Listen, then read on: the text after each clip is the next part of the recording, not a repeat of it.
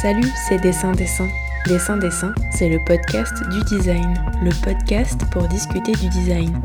Je suis Laure Choquer et dans Dessin Dessin, nous allons nous attarder avec mes invités sur diverses questions qui traversent cette discipline indisciplinée qu'est celle du design. Tous les derniers mercredis du mois, vous retrouverez trois entretiens dédiés à une seule et même thématique.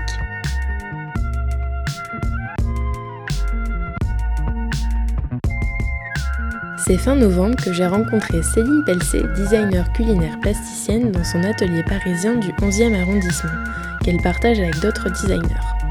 Accrochés au mur, en plus des outils classiques comme des tournevis ou des scies, il y avait aussi des fouets, des alambics et des ustensiles de cuisine et de petits chimistes. Nous étions toutes les deux enrhumées, mais cela ne nous a pas empêché de discuter des liens entre design, art et gastronomie pendant presque 3 heures autour d'une eau chaude avec du gingembre frais et du miel. Je vous rassure, cette interview n'est pas aussi longue, mais n'en est pas pour le moins passionnante.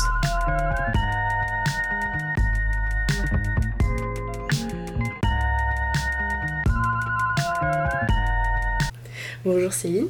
Bonjour. Euh, tu es designer culinaire et euh, si j'ai choisi de m'entretenir avec toi aujourd'hui, c'est parce que ton activité est riche, alors pas forcément en termes de gras, mais en termes de pluralité bien sûr. Et puis euh, ta photo de contact sur ton site internet, c'est un micro qui écoute du pain, alors moi j'ai pas pu résister. Est-ce que ça t'arrive souvent d'écouter à l'oreille des aliments comme ça? Bah, en fait, je pense que ce qui est probablement le plus important sur la photo, c'est pas forcément le bruit que va faire le pain, mais effectivement le fait de l'écouter. Et en fait, euh, c'est ça qui est génial, je trouve, avec la nourriture, c'est qu'elle peut contenir un caractère exceptionnel et ça peut se passer 3 à 4 fois par jour. Donc du coup, c'est euh, libre à nous, euh, mangeurs, en fait, de rendre exceptionnel ce quotidien.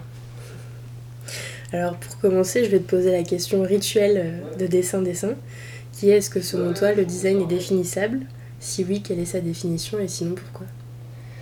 En fait, c'est donc bah, c'est une question difficile, hein, évidemment. Euh, et, en fait, moi, je me rends compte que je, pense que je cherche moins euh, la définition de ce que c'est l'essence du design. Par contre, j'en cherche beaucoup les frontières. Donc, euh, j'aime bien chercher les, les, termes et les notions qui se situent vraiment sur une frontière poreuse entre le design et l'art, mm. entre le design et la gastronomie ou la nourriture, et entre l'art et la gastronomie. Et en fait, ces, ces trois euh, disciplines, moi je gravite entre ces trois disciplines. Parfois un peu plus vers une, parfois un peu plus vers l'autre, mhm. et parfois j'ai l'impression d'être au milieu.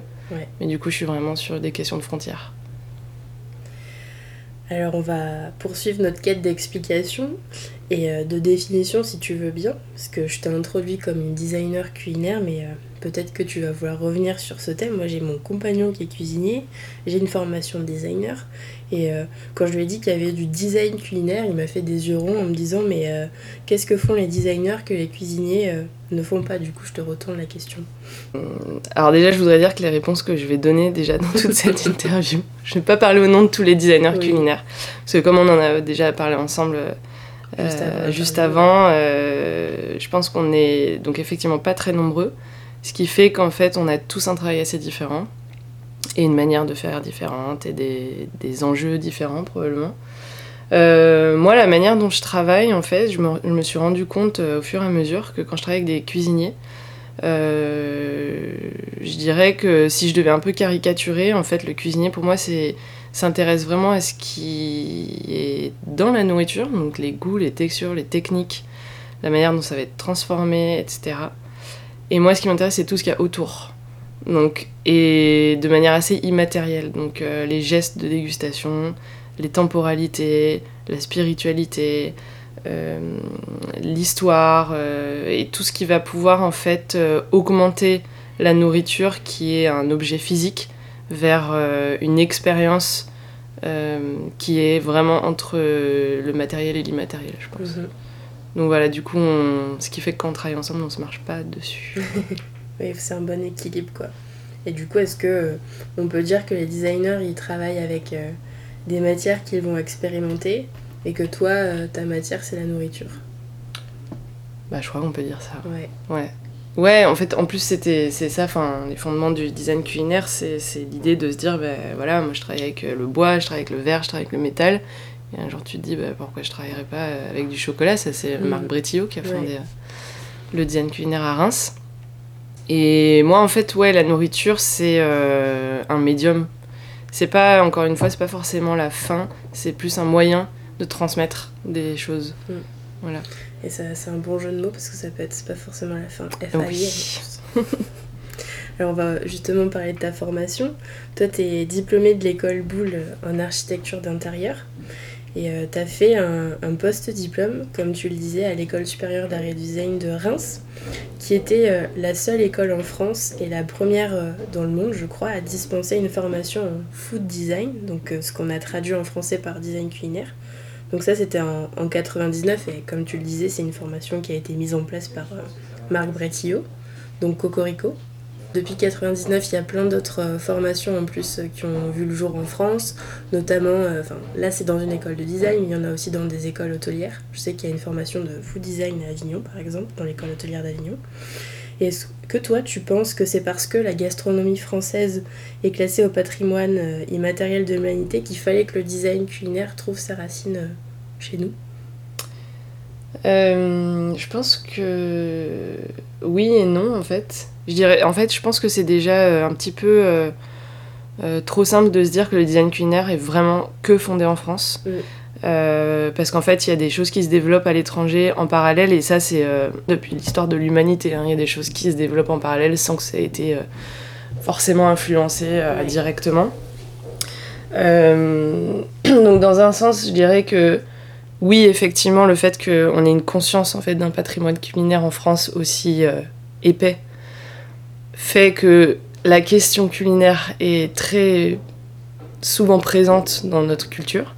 Donc c'est normal qu'on en arrive à un moment de se poser cette question du design culinaire.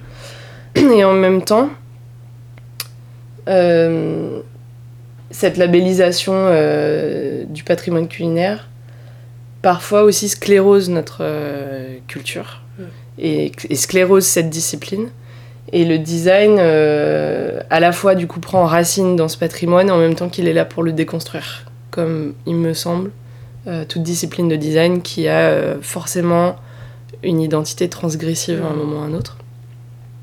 Et voilà, et juste pour revenir sur les, pays qui développent d'autres. Enfin, qui se développent là-dessus, design culinaire ou, euh, ou par des artistes aussi, euh, c'est vrai que toujours c'est des gens qui ont quand même une conscience d'une culture alimentaire qui est très forte. de par leurs origines ou de par le T'as des exemples en tête là? Ouais j'ai des exemples en tête de par exemple Laila Gohar qui est une artiste new-yorkaise qui est d'origine égyptienne et dans son travail, c'est très fortement traduit en fait des, des une plasticité de la nourriture et euh, une nourriture euh, très liée à des, euh, des activités paysannes avec une notion d'agriculture, de, d'artisanat très forte. Mhm. Donc voilà, ça c'est des choses probablement qu'elle essaie de transmettre à travers son travail artistique. Et voilà, je pense que ce genre d'exemple typiquement. Et Gohar, tu l'écris comment? G-O-H-A-R. Ça marche. Et du coup, oui, à part, euh, à part cette designer égyptienne qui est, qui est à New York, est-ce que euh, y a d'autres pays aussi qui, qui s'engagent euh, dans cette voie de recherche sur la nourriture et, et, le design? Moi, je citerai particulièrement la section Food Non-Food à Eindhoven de Marie Vogelsang, qui est pour moi une, un établissement d'où sortent des projets qui sont vraiment très pertinents et innovants et euh, plusieurs plateformes de réflexion qui sont pas forcément des écoles ou des formations, mais euh, des festivals euh, liés à des festivals de design ou des festivals, par exemple le festival Food Culture Days qui se passe à Vevey en Suisse. Mhm. Et qui est une belle plateforme de rencontres art et gastronomique, je trouve assez réussie et, et, assez juste, qui va pas dans les clichés comme on pourrait rapidement tomber d'ailleurs quand on parle d'art et gastronomie. Tu penses à quoi quand tu parles Tu penses à des clichés art et gastronomie? Euh, je pense à. Euh, en fait, parfois, je trouve ce qui est compliqué dans l'art et la gastronomie de se rencontrer, c'est euh, qu'on peut vite tomber dans des travaux où l'artiste va être en parallèle du chef, mais ils vont pas vraiment interférer ensemble. Donc, on va avoir un mix entre une discipline artistique, voilà, peu importe, ça peut être la poésie, le chant, la peinture, etc. Et la nourriture et c'est des moments qui vont être mixés ensemble, mais le produit final n'est pas hybride entre les deux. Donc moi, je fais, c'est quelque chose auquel je fais très attention. Enfin, c'est ce qui retient en général mon attention mmh. d'ailleurs. Et c'est là où je pense que justement cette question de frontière est intéressante parce que euh, si on veut se situer entre les deux, on a rapidement euh, fait un pas de côté qui fait qu'on est dans un, dans un contexte que culinaire. Et où euh, un autre pas de côté, on est dans un contexte que artistique. Ce qui est pas grave, je veux dire, aucun jugement là-dessus. Mm. Juste quand on veut être dans une interaction avec la gastronomie, je pense que c'est assez. c'est un subtil mélange en fait. Et en fait, ce que je voulais dire aussi sur le design culinaire, c'est que même si le design culinaire effectivement une formation sur le papier, donc qui est née à Reims dans les années 90, en réalité la, rencontre entre l'art et euh, la nourriture remonte à euh, siècle, quoi, mm. avec euh, notamment les futuristes italiens qui avaient écrit un manifeste de la cuisine futuriste. Et ça, je pense que c'est important de se le rappeler parce que parce qu'en fait, on n'est clairement pas les premiers ni les derniers à se dire la nourriture, en fait, c'est un très bon outil euh, de rassemblement, de débats, de... et puis de, de manifestes, effectivement. Et, euh, et, du coup, ça fait quand même un siècle où il y a beaucoup d'artistes qui ont pris position avec le médium culinaire dans leur art. Voilà, on peut citer euh, Daniel Spoeri, Gordon Matta Clark aussi, architecte, qui avait lancé le premier resto d'artistes à New York, Food. Euh, donc voilà, c'est des projets qui sont pour moi fondamentaux et aujourd'hui, je dois dire que dans ma recherche, c'est ceux qui me, qui me nourrissent le plus. Parce que comme je te le disais, je, je, pourrais pas dire que je suis 100% designer en fait. Oui, t'es plus influencé par, euh, par, des artistes et des plasticiens presque. Mm. C'est vrai que Daniel Spoeri, pour ceux qui connaissent pas, c'est le, les fameux tableaux pièges voilà, mm. qui fixait euh, les restes d'un repas, qui l'enterrait et puis qui a été déterré aussi après. Donc en fait, c'est c'est des situations qui sont pas que immédiates et qui ont une, une temporalité en fait qui mm. est très intéressante. Et alors toi, tu as, as, fait du coup cette, euh, cette formation euh, à, à l'école de Reims l'école d'art et de design de Reims. Mais est-ce que c'est des formations qui sont destinées uniquement aux gens créatifs, aux plasticiens, aux designers, ou est-ce que si euh, des apprentis cuisiniers veulent euh, les intégrer, c'est possible? Alors, euh, les sets de Reims, je pense que ce qu'ils attendent, c'est des gens qui ont une méthode, mhm. en fait, qui est déjà un peu établie par des études qu'ils auraient suivies auparavant. Euh, ça veut pas dire que ça, exclut les cuisiniers du coup. Encore une fois, je pense que la formation euh, fait, ne fait pas la personne mm. et vice versa, c'est la personne voilà de de tirer ce qu'il veut de ses formations. Mais euh, et en fait, ce qui est intéressant à l'ESAT de Reims, c'est que dans le design culinaire, ben, on étudie cette question culinaire, mais les sujets de réflexion et de questionnement sont pas forcément que liés au culinaire et sont nourris par d'autres choses. Donc en fait, je pense que le plus important, c'est si on veut faire cette formation, c'est d'arriver avec euh, une culture euh, qui est la sienne et d'avoir l'envie de le mixer avec le médium culinaire. Mm. Euh, en revanche, il y a une formation intéressante aussi à Dupéré, qui est la licence de design culinaire, qui est en partenariat avec une école d'hôtellerie, je crois à Cergy-Pontoise. Et du coup, les promotions sont mixtes entre designers et, et étudiants euh, en hôtellerie et en cuisine particulièrement. Et ça, je pense que c'est chouette aussi. Mais du coup, ça teinte aussi beaucoup la formation, c'est-à-dire qu'ils sont très cuisine aussi, euh, très liés à l'univers de la restauration en tout cas, il me semble. Comme euh, je le disais tout à l'heure, tu as étudié l'architecture d'intérieur à l'école Boulle. Alors, qu'est-ce qui t'a fait passer de l'architecture d'intérieur au design culinaire? En fait, je pense qu'à un moment de. En fait, en ayant euh, étudié la construction. Il y a eu un moment, je pense que j'ai eu envie de faire de la déconstruction, clairement. Euh, de passer euh, d'une échelle pérenne à une échelle éphémère. Et maintenant que je fais plus que ça, je le vois bien qu'en fait l'échelle éphémère, c'est une temporalité qui me va mieux euh, c'est pas évident forcément de travailler sur des projets qui durent des mois, voire des années. J'ose même pas penser aux urbanistes. Euh, moi, c'est des projets où je perdrais pied, quoi, parce que j'ai besoin d'une réalité physique assez rapide. Euh, Donc il y a eu un peu ça, et puis je, en fait j'ai commencé aussi à me dire que ce pont était possible parce que il y a des liens formels, techniques et des questions de design qui sont quasiment similaires, notamment entre l'architecture et la pâtisserie, où la pâtisserie c'est vraiment un acte d'architecture, je pense avec ces questions de vide, de plein, euh, mhm. de choses qui tiennent les unes sur les autres. Euh, de gâteaux à étage. De gâteaux à étage, euh, de, ouais, de chimie quoi, entre les matériaux. Donc en fait j'ai commencé par ça quand je suis allée, quand j'ai envisagé le design culinaire, j'ai très vite travaillé avec la pâtisserie, notamment aussi parce que je travaillais beaucoup en binôme avec Vicky Fischer qui est artiste et qui avait un une formation aussi en pâtisserie. Donc on a beaucoup travaillé avec ces matières-là euh, sur, euh, sur des questions physiques, euh, des, de, matières qui s'échappent, de matières qui vivent, de matières qui vivent plus, on ne sait pas.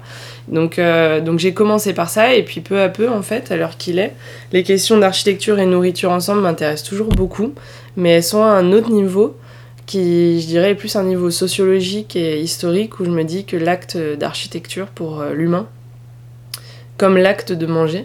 C'est deux actions qui sont liées au sol et à notre rapport au territoire. Et on extrait de la même manière qu'on extrait des matières pour construire des abris, on fait pousser des choses du sol pour se nourrir. Et du coup, il y a vraiment une notion très vitale dans ces deux actions qui euh, est aujourd'hui plus mon intérêt que ce que ça a été avant. Ça semble euh, couler de source quand tu le dis. Alors il y a un aspect aussi dans, dans, ton travail qui est vraiment, enfin en tout cas selon moi, intrinsèque au métier de, de designer culinaire, de plasticien culinaire. C'est l'aspect euh, performatif.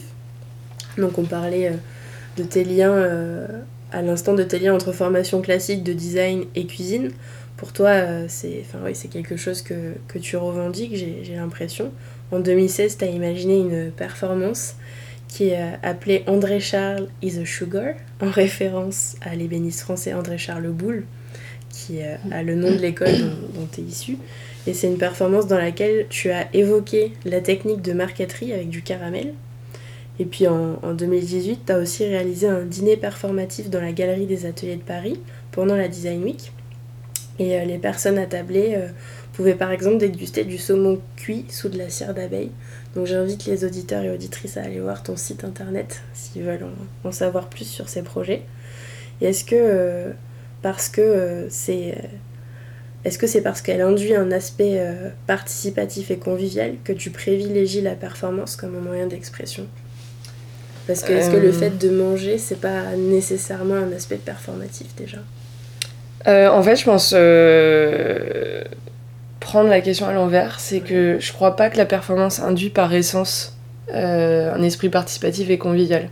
Si on prend vraiment la performance, euh, bon, on peut partir vraiment d'un sens strict artistique, mais même euh, de manière générale, la performance peut aussi amener de l'inconfort et parfois des sentiments presque violents hein, quand selon, voilà, selon la performance, selon l'artiste, selon le message qui a envie d'être passé. même je dirais que la plupart des performances en général sont probablement dérangeantes. Mm. Et c'est aussi leur but. Donc je dirais qu'en fait, l'esprit participatif, est, pour moi, c'est plutôt en choisissant le dîner comme format que j'induis l'esprit participatif. Donc en fait, euh, en fait, justement, je choisis mes formats un peu en fonction justement de, de l'investissement euh, que j'ai envie de proposer au public. Donc si c'est une performance pure, par exemple comme André Charlie The Sugar, comme tu en parlais, on est quand même sur une performance avec nous. Donc je dis nous parce que j'ai travaillé avec euh, Lucas Gamard, pâtissier, et, euh, Dimitri Linkia, euh, designer, ébéniste. Et, et, on est quand même dans une frontalité entre la performance et l'audience. Et ensuite, il y a une interaction une fois que la performance est finie. je travaille aussi sur des formats d'installation où en fait, le, du coup, on, a, on a une interaction rapide et active entre euh, le public qui devient euh, le déconstructeur en fait de, cette installation. Et le dîner, c'est un format euh, qui est pour moi le plus convivial parce que ça va réduire déjà le nombre de personnes et en fait autour d'une table on va former une espèce de famille d'une soirée. Mm. Donc il va y avoir des échanges qui vont se créer et voilà. Et, et du coup. Euh, c'est toi qui as choisi les gens qui étaient autour de la table? À ce moment-là? Euh, Non, alors ça dépend en fait des dîners. Alors là, c'est pas moi qui ai choisi. C'est des gens qui se sont inscrits, qui ont été invités, etc. Donc il y a des gens qui se connaissaient, des gens qui se connaissaient pas. Et on a répété ce dîner trois fois aux ateliers de Paris et les trois soirées ont été toutes très différentes. Euh, forcément, quoi, l'alchimie entre les. Après, ça m'est aussi arrivé de faire des, des, expériences de repas dans mon atelier. Un peu. Euh, là où on se trouve en ce moment? Là où on se trouve en ce moment. Où l'atelier devient euh, vraiment le lieu d'accueil pour des expériences comme ça. Et en fait, on avait notamment. J'ai notamment fait avec avec Fleur Dalen qui est designer, on avait imaginé un repas dominical, donc un dimanche midi. Euh, bon voilà, pour poser la question euh, bah, de ce que c'est un repas en famille en fait avec tout ce que ça comporte de positif ou de négatif. Donc avec des fausses familles en fait, parce que donc les gens s'étaient inscrits et, euh, et j'avais fait un plan de table parce que je connaissais quasiment toutes les personnes qui s'étaient inscrites et j'avais recréé des familles avec des différences d'âge entre les gens, des différents euh, horizons. Euh, et le but de tout le repas était de manger avec les mains. Donc il y avait une rencontre qui était un peu euh, obligatoire et conditionnée par ça. donc voilà, donc ce que je voulais dire en fait, c'est que oui, le dîner performatif, en fait, je dirais que le dîner est convivial et participatif, et la performance, par contre, euh, va amener des questions de rythme et voire, euh, oui, effectivement, d'inconfort qui n'était pas forcément prévu euh, dans les codes du dîner. Mm. Oui, c'est sûr que quand tu penses à Joe Burden qui se met en croix comme le Christ sur une voiture, c'est pas forcément très confortable. L'histoire de la performance. L'histoire de la performance, c'est sulfureux, ouais. ouais. Et qu'est-ce qu'ils ce qu'ils en pensent les gens quand ils mangent du saumon qui est cuit à la cire d'abeille? Enfin, C'est quoi, c'est quoi leur réaction? Bah, la réaction était très positive. Hein. Moi, c'est. Voilà, je le dis, euh, il y a des réactions presque qui m'ont dépassé parce que moi, en fait, je j'ai pas conscience de tout l'impact que les actions que je propose dans les, dans les expériences culinaires vont avoir. Euh, et en fait, euh, ça les a amenés à avoir un positionnement euh, presque d'archéologue pendant le dîner parce que une fois que la cire a été coulée sur le saumon, donc qui est un peu en train de cuire légèrement mm. sous la cire, ensuite bah, il y a une action d'extraction qui est obligatoire, donc euh, aller rechercher sa nourriture. Et en fait, toutes ces actions, pour moi, elles sont intéressantes parce qu'elles permettent aux convives de se détacher de son statut social de convive avec toutes les manières et les codes que ça demande, et de faire appel à une partie peut-être plus animale euh, qu'on a tous en nous, euh, d'aller chercher sa nourriture mm. et de faire un effort pour ça. Et ça, c'est l'effort qui, un des efforts qui m'intéresse le plus. Est-ce que c'est justement parce que c'est l'aspect euh, presque préhistorique, quoi? Enfin, les, voilà, les hommes préhistoriques, ils allaient chercher euh, leur nourriture, ils devaient faire un effort physique pour, euh, pour euh, récupérer des, des, je sais pas, des baies ou, des, ou même chasser. Pourquoi ça t'intéresse autant? C'est justement parce que ça te fait penser au, au premier pas. Oui, il y a quelque chose comme ça, c'est que, en fait, voilà, comme je viens de le dire, je pense qu'on a quand même tous cet ADN-là, mm. de bah, peut-être de chasseur-cueilleur, hein, tout simplement. Euh, qu'on a quand même largement quitté avec la société dans laquelle on vit aujourd'hui. Mm. Et en fait, euh, en fait, mon engagement, moi, dans le travail, euh, parce qu'en en fait, ce que j'estime, c'est quand on travaille avec la nourriture, qu'on le veuille ou non, il y a forcément un acte un peu politique derrière. Parce qu'à partir du moment où on choisit d'où va venir cette nourriture, on prend forcément un parti. en fait, avec les problématiques actuelles justement sur l'alimentation, euh, et, euh, et, en fait, les inepties qu'on a créées avec, euh, avec la production actuelle mm. de nourriture intensive, etc., changer son mode d'alimentation, c'est compliqué. C'est-à-dire que c'est un débat qui est facile quand on a le temps, quand on a la culture, quand on a l'argent, quand on a, en fait, voilà, le temps et l'argent d'y penser, dans un mm. sens.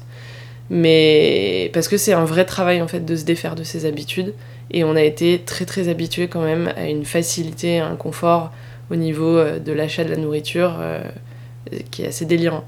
Donc en fait, moi je dirais que là où je me situe, je suis pas forcément dans des innovations culinaires comme ce qui se passe à Eindhoven, par exemple, dont je parlais plus tôt.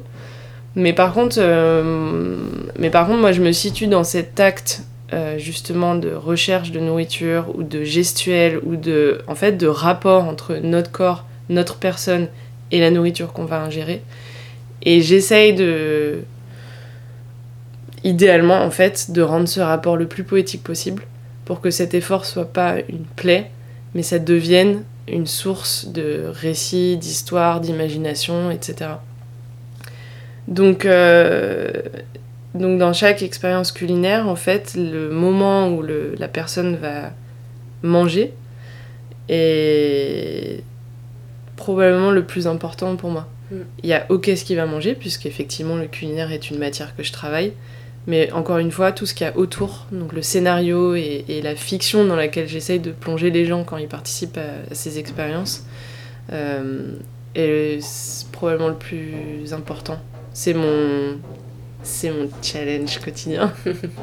bon, de toute façon, on va, on va y revenir dans les questions suivantes sur, sur l'alimentation aujourd'hui.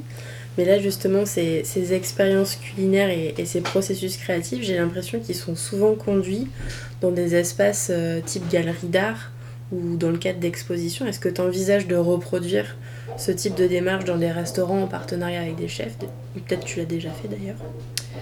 Alors, euh, donc le, partenariat, le partenariat avec les chefs, pardon, il est déjà d'actualité dans le mmh. sens où je collabore très souvent avec des professionnels de la cuisine. En revanche, euh, c'est pas des profils de chefs de restaurant, c'est plutôt des chefs euh, que je qualifierais de nomades et qui sont plutôt liés à des temporalités d'événementiel ou de ou aussi de même de résidence artistique. Mm. Donc des temporalités éphémères comme tu disais. Des temporalités éphémères et, euh, et voyageuses. Et donc c'est des gens euh, pour moi, je dis pas que les restaurateurs ne le sont pas, mais en tout cas, les gens avec qui je travaille, c'est tout le temps des gens qui sont en fait qui ont déjà remis en cause euh, leur métier au moins une fois. Quoi. Euh, je suis pas du tout fermée à l'idée de travailler dans un cadre de restaurant, mhm. mais je suis consciente que ça va demander beaucoup beaucoup d'efforts à la personne en face parce que le restaurant il est vraiment calibré. Euh, il est calibré quoi et notamment en termes économiques. Mm. Donc moi d'arriver à dire euh, viens euh, on fait des recherches, on met le feu à ton four parce que le truc que j'avais prévu en fait il, est en train de fondre et voilà. Bon bah c'est compliqué et je le conçois et j'en voudrais jamais un chef de refuser de mm. travailler avec moi parce que c'est après le restaurant euh, le truc aussi c'est que il comporte de manière intrinsèque vraiment des codes d'hospitalité très précis. Donc cette question de l'hospitalité va forcément faire partie du projet. Et après, euh, mon travail, effectivement, est, beaucoup montré dans des, structures euh, liées à l'art. Euh, mais en fait, depuis quelques temps, j'ai aussi commencé à mettre un pied aussi dans des, contextes plus sociaux. parce qu'encore une fois, je pense qu'on on décolle vite, quoi, en, en s'adressant en fait, le public, euh, euh, auquel je m'adresse le plus souvent est effectivement un public euh, cultivé, avec déjà une grille de lecture qui est, très enrichie. Et, et c'est passionnant pour moi d'avoir contact avec ces gens parce que on peut nourrir des débats ensemble. Mon travail a une liberté d'expression, franchement, presque sans borne, je pense. De l'autre côté, j'essaye toujours de garder un pied aussi sur des questions justement lié à la nourriture comme euh, carburant vital. Euh, donc l'année dernière, je suis intervenue par exemple dans un hôpital psychiatrique sur la question du goûter. Euh, et là, cette année, je travaille avec, avec Sophie Decou, qui est graphiste, et on a mis ensemble en place un projet dans une pension de famille pour, pour familiariser des personnes qui ont vécu dans la rue et qui en sont sorties à la cuisine, euh, notamment végétarienne, puisque cette question de qu'est-ce qu'on fait avec des légumes, c'est mm. toujours un petit peu, un peu problématique. Donc du coup, je, en fait, j'essaie de balancer mes projets comme ça, mm. entre des projets euh, euh, artistiques qui, ont, qui sont vraiment des résultats d'une recherche, qui moi donnent du sens aussi à mes réflexions, ma vie, peu importe. et des projets aussi qui sont très très liés à l'humain et, et, à des rapports avec la nourriture qui sont très essentiels. Oui, et puis de toute façon, la nourriture, c'est quelque chose, l'acte de manger, c'est quelque chose qui rapproche les gens. Et c'est vrai que j'écoutais il n'y a pas très longtemps, je, je remettrai la, la référence en conclusion, parce que je me souviens plus de quel podcast c'est, mais euh, c'était euh, les organisateurs du Refugee Food, Festival. Qui parlaient et qui disaient que effectivement c'était très compliqué pour eux de faire manger végétarien aux gens parce que euh, souvent ben, la viande c'est vraiment euh, l'élément central bah, de France, leur culture et même ailleurs en fait. Ben, oui, je dirais que ça dépend des pays, mais euh, c'est vrai que et en soi on peut pas lutter contre ça. Mais du coup moi c'est vrai que ce que je fais dans cette pension de famille à un moment c'est de dire bon bah la viande je pense que vous savez en rajouter si vous en voulez. Mm. En revanche, nous, on a mis, on met le paquet sur les légumes, quoi. Parce que en, réalité, c'est vrai que quand on se fait manger en plus pour soi tout seul, bah, on tombe vite dans des habitudes de rapidité, de simplicité. Euh, voilà, hein, les pâtes à la sauce tomate, euh, moi je peux en bouffer tous les jours, quoi. Sauf que si on se challenge pas, ben, bon, de manière... Voilà, il y a plein d'enjeux évidemment nutritifs, euh, mais aussi des enjeux qui font qu'en fait on peut tirer de l'amusement, de l'imagination, de, presque un projet ou un apprentissage en fait qui va se faire avec la cuisine et mm. qui peut être vraiment très très riche. Alors toi, tu es, designer indépendante, mais ça t'arrive aussi de, de, travailler avec des marques. Récemment, euh, tu as collaboré avec la marque de spiritueux Moët et Nessie pour réaliser une installation euh, sur les techniques et saveurs des premières civilisations, on y revient, au musée du Quai Branly, donc main dans la main avec euh, Virginie Galland qui est chef. Est-ce que tu peux nous en dire un petit peu plus sur, euh, sur ce projet et nous expliquer comment euh, tu as articulé euh, cette approche-là avec son approche à elle? On a un petit peu parlé déjà, mais là c'est vraiment un exemple spécifique que tu peux décrire. Alors les techniques et saveurs des premières civilisations, en fait, c'était, ça tombait bien parce que effectivement c'était au musée Branly. Mm.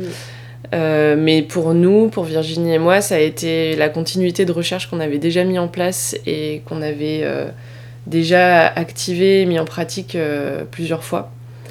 en fait, alors je sais pas sur quoi je dois développer en premier, mais c'est vrai que moi, ces techniques justement ancestrales et ces saveurs ancestrales, c'est très très important pour moi parce que en fait, je suis assez obsédée en ce moment par les les logiques euh, de cuisine qui ont été mises en place à un moment, avec tout ce que ça pouvait comporter de rituels, de célébrations et de symboles que aujourd'hui on n'a plus forcément pour plein de raisons et puis c'est pas vrai pour euh, tous les pays hein. mais, euh, mais en fait moi je, je, suis assez intéressée en ce moment par justement renouer un petit peu avec ces logiques là euh, qui permettait aussi d'avoir une conscience de, de ce qu'on mange assez accru. Donc par exemple la question de l'animal, hein, on en parlait, euh, qui était la plupart du temps un sacrifice. Donc il y avait euh, cette conscience bah, d'un cycle de vie et de mort qui est, qui est omniprésent dans la nourriture, mais et aujourd'hui on arrive assez facilement à s'en détacher, justement dû à, à, la manière dont, les produits arrivent dans nos assiettes. Euh, donc voilà, donc les techniques ancestrales pour moi c'était cet enjeu-là et ça a été un moment euh, pour cette soirée qui a été assez euh, où on a pu beaucoup partager de choses aux invités justement et c'était très intéressant. Et après la manière dont je travaille avec Virginie, avec les chefs en général avec qui je bosse, comme je le disais, en fait j'estime qu'on a des territoires différents et mon territoire je dirais que c'est celui du, bon, du concept euh, de la narration et du récit euh, qui va être vraiment écrit dans la pièce qu'on va produire ensemble. Et ensuite, euh, en général, je pars avec des, premières idées justement là-dessus. Et... Quand tu parles de pièce, tu parles de la pièce nourriture ou de, la, pièce scénario comme une, pièce de théâtre? Plutôt de la pièce de théâtre, je dirais. La pièce de manière... ouais, avec tout ce que ça comporte dans le temps et dans l'espace, en fait. Et, euh, c'est une fois que j'ai des premières euh, notions, questions ou visions là-dessus, je vais voir le ou la chef Et je lui dis voilà, moi j'aimerais bosser là-dessus. Euh, quand je te dis ça, euh, qu'est-ce que tu réponds? Et en fait, c'est vrai que je suis très attachée euh, à cette partie conceptuelle, puisque c'est. Bah, de nous deux, c'est plutôt mon expertise et c'est le milieu dont je viens, les arts appliqués. mais par contre, j'ai quand même très vite besoin de mettre, de rendre physique ces concepts pour faire un aller-retour en fait entre le sensoriel et le conceptuel. Donc, euh, donc ensuite, c'est vraiment un dialogue qu'on fait ensemble. Donc tu fais euh, des maquettes, euh, des maquettes ben, à je... manger? Comment ça se passe? Je fais pas des maquettes à manger, on fait des tests. on fait des tests. Parfois, c'est vraiment douloureux hein, pour mes, mes voisins d'atelier parce que ça peut, ça, peut se répandre peut y avoir des odeurs, il peut y avoir des trucs qui collent, il peut y avoir. Voilà, hein, quand on fait une performance sur le caramel, autant dire que, que euh, le sol euh, est investi euh, vraiment de manière. Voilà, presque pérenne. Mais en fait, oui, je dirais qu'on a beaucoup, beaucoup de discussions en réalité. On a aussi des lectures qu'on se fait en commun, des références voilà, de sociologues, de, tout ça. Euh, et, ensuite, voilà, on fait des expériences, euh, on fait des tests, en fait. On fait des tests, euh, et... puis après, on se cale. Et puis ça dépend, en fait, si c'est une recherche qui est ouverte, parce que, justement, si c'est dans un cadre artistique, par exemple une résidence, on a plus le temps, évidemment, pour ces recherches-là. Quand c'est pour des événements, bah, on est un peu parfois obligé de euh, de calculer un petit peu mm. euh, la quantité, le temps, parce qu'il y a aussi. Combien de temps à euh, l'avance? Cet événement au Quai Branly, c'était. eu combien de temps pour y travailler dessus? Je pense qu'on a eu peut-être un mois. Ouais, c'est assez court. En fait, moi, il me faut quand même minimum trois semaines. Et trois semaines, je vais pas créer tout de zéro, quoi. Ça va être beaucoup aussi euh, d'assemblage de, choses que j'ai mis en place euh, auparavant. Même si la mise en scène en général est forcément toujours euh, unique parce que mm. je répète jamais dans les mêmes espaces ou avec les mêmes choses. Mais ouais, c'est assez court. C'est assez court et. Mais ça, moi, je suis contente en fait de, de, bosser parfois sur des temporalités un peu plus longues, sur des résidences qui durent un mois, deux mois et bientôt du coup une résidence de quatre mois. Mm. Euh, et puis parfois d'être dans le feu.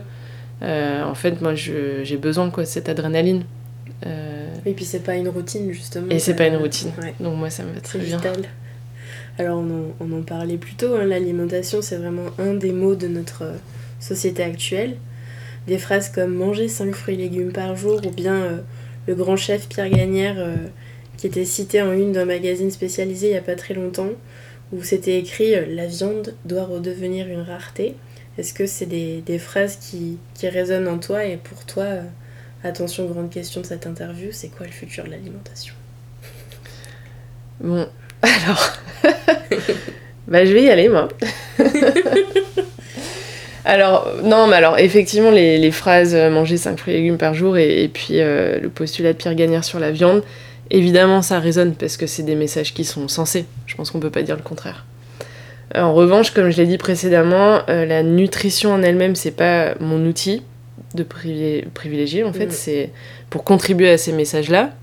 Parce qu'évidemment, j'ai envie de contribuer à ça et je pense qu'il faut tout ce qu'on s'active quand même là-dessus.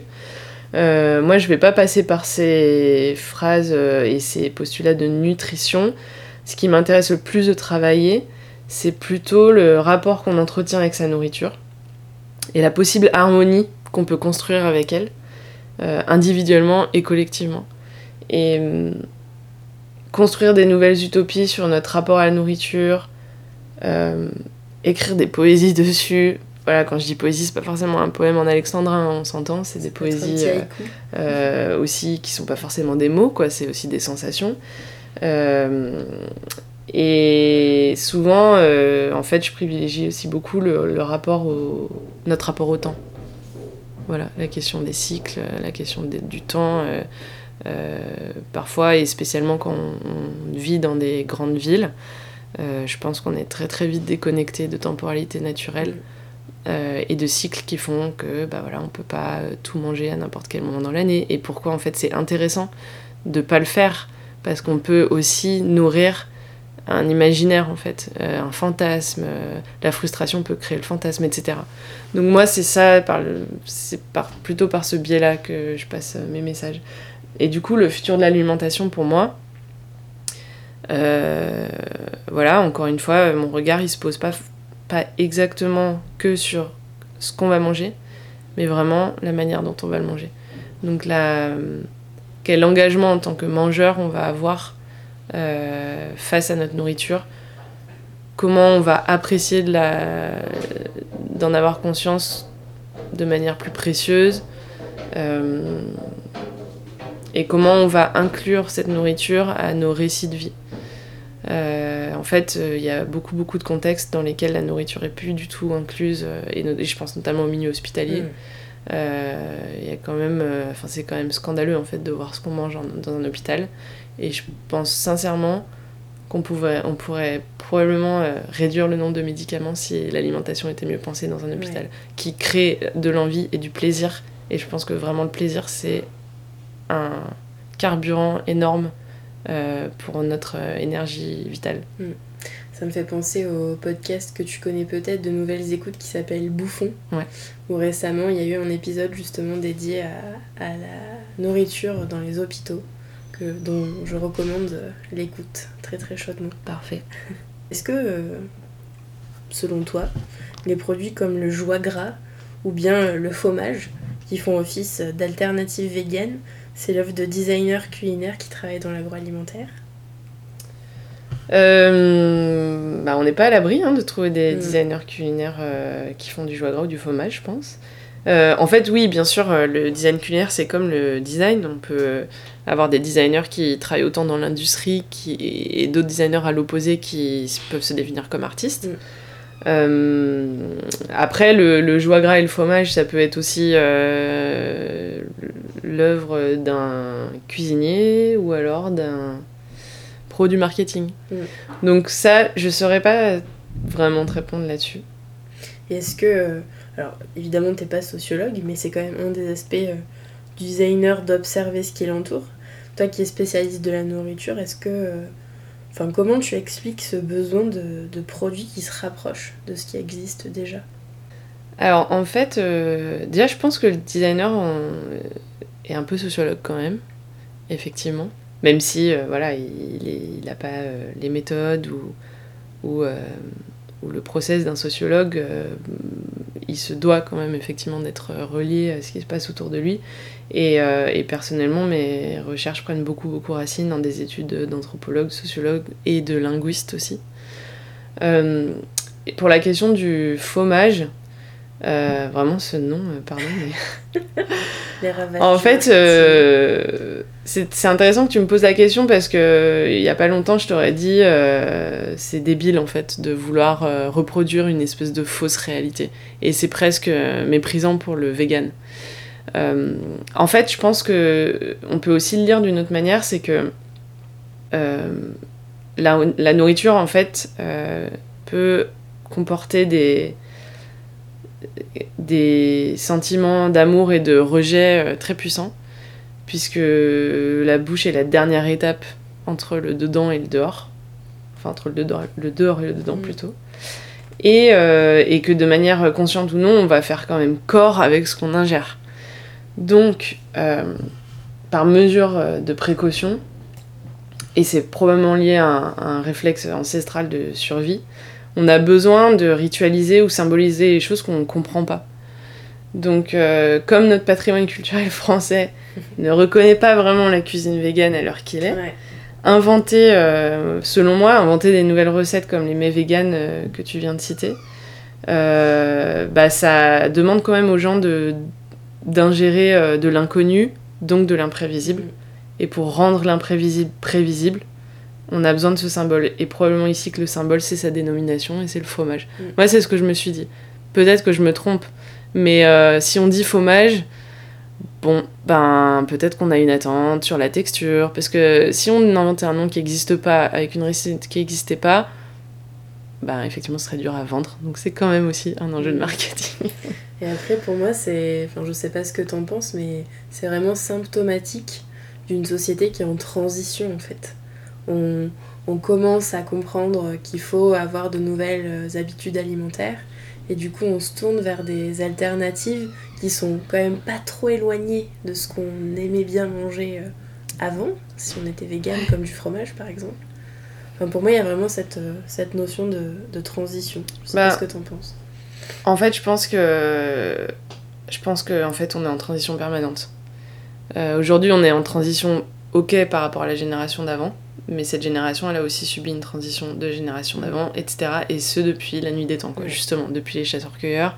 Euh, en fait, euh, d'ailleurs, je vous recommanderais tous de lire cet ouvrage qui s'appelle Une histoire politique de l'alimentation et qui explique de manière assez Bon, euh, c'est vulgarisé, mais ça me semble assez pertinent de se dire que la première transition, c'est à partir du moment où on a assez cueilli de choses pour faire des stocks et on s'est demandé comment on va redistribuer ces stocks. C'est là où il y a eu la première transition et la bouffe est devenue politique en fait. Et, euh, et du coup, je pense qu'il ne faut pas euh, paniquer parce qu'en fait, on a toujours été en mouvement et on le sera toujours et il faut l'accepter. Euh, mais effectivement, ce mouvement, il est probablement plus facile à intégrer en jouant sur des petites touches qu'en changeant tout radicalement. C'est toujours très compliqué de tout changer radicalement. Euh, mais encore une fois, en fait, euh, je sais pas. En fait, moi, je suis ni végane ni végétarienne, honnêtement. Et, et euh, je pense qu'on peut aussi manger de manière plus raisonnée, déjà, pour commencer on peut continuer à manger du fromage si on regarde un peu comment il est fait. Il y a des fromages plus éthiques que d'autres. On peut être flexitarien. Euh, on peut être flexitarien. Ça, je pense que oui, flexitarien, c'est nécessaire. Mais voilà, ce que je veux dire, c'est qu'on peut, en fait, euh, personnellement, en tout cas, pour moi, le fromage remplacera pas le fromage. Mm. Euh, ce sera un autre produit et si on appelait ça une terrine de notre cajou, je préférerais. Mais, mais voilà, je pense, en fait, voilà, il faut être nuancé, quoi. et il faut s'écouter. Euh, et, voir aussi comment on réagit à ce nouveau truc. Ou alors voilà je me dis je mange plus que de la viande une fois par semaine qu'est-ce que ça me fait? Parce que on n'a pas tous aussi les mêmes besoins. Il y a des gens qui ont plus besoin de manger de viande que d'autres. Et ça c'est vraiment une réalité. Alors dans dessin dessin moi j'aime bien parler des résidences de designers.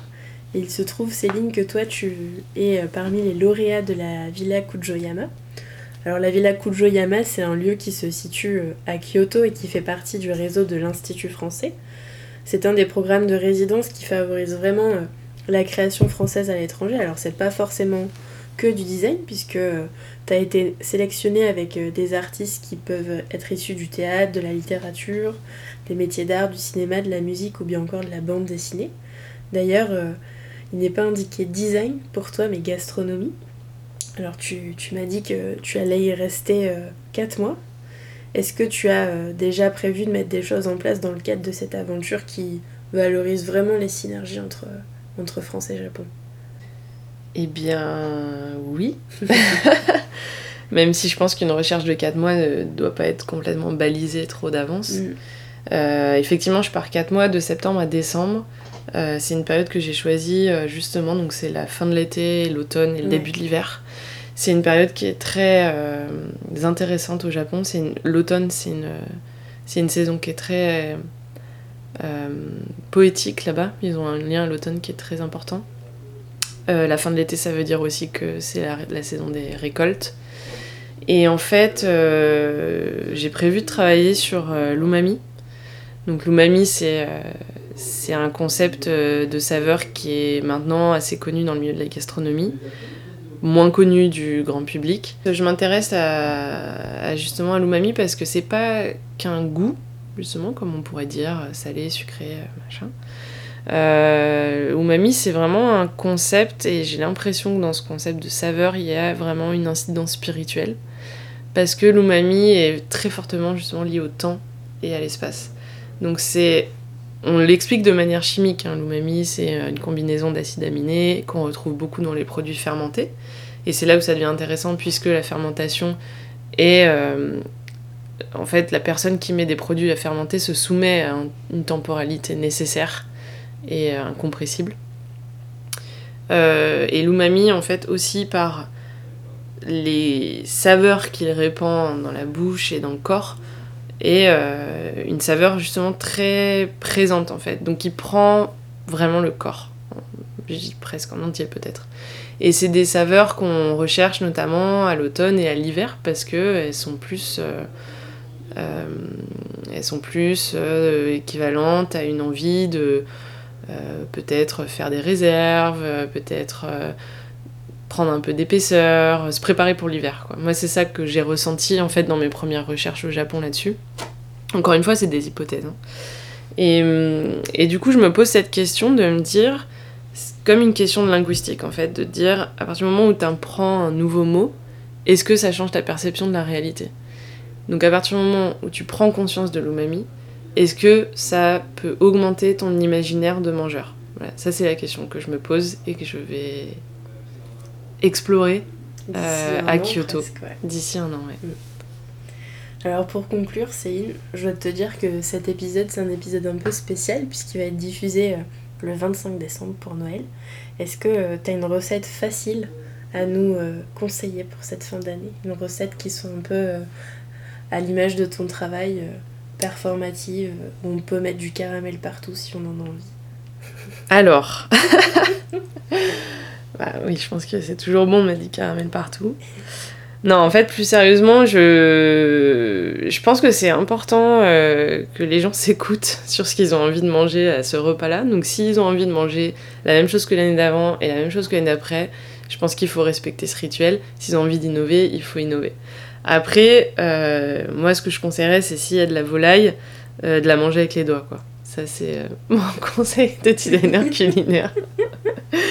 Euh, ensuite, euh, moi je suis très pro euh, manger sur la table, donc si on a une table en bois, par exemple, ou si on a une planche en bois qu'on peut mettre sur la table, on pose les aliments directement dessus, en fait. On n'a pas besoin de... Je sais que ça va complètement à l'encontre de mettre les petits plats dans les grands, mais en fait je pense que ça peut aussi amener des situations entre les convives qui vont être sympas. Merci Céline. Bah, je t'en prie, merci pour l'invitation. Alors, vous êtes prêts à manger votre volaille avec les doigts ce midi? J'espère que cet épisode avec Céline Pelcé vous a plu. Vous trouverez les références des deux podcasts que j'évoque en lien dans la description de cet épisode. D'ailleurs, en attendant d'écouter la suite sur Mixcloud, mais aussi SoundCloud, Spotify, Deezer ou Apple Podcast, vous pouvez toujours suivre Dessin Dessin sur Instagram, car j'y fais là aussi d'autres recommandations. Si vous êtes à Lyon le 22 janvier, vous pourrez aussi venir m'écouter pitcher le podcast lors du meet and greet organisé par Artifarty à l'hôtel 71 à partir de 18h30. Le thème de ce pitch, les nouveaux designers. Loïc Nota Roberto du studio Nota Roberto Boldrini et Martin Cahin, designer chez Belle Bouffe qui est l'invité du deuxième épisode de ces thématiques, seront aussi de la partie. Alors à très vite et joyeux Noël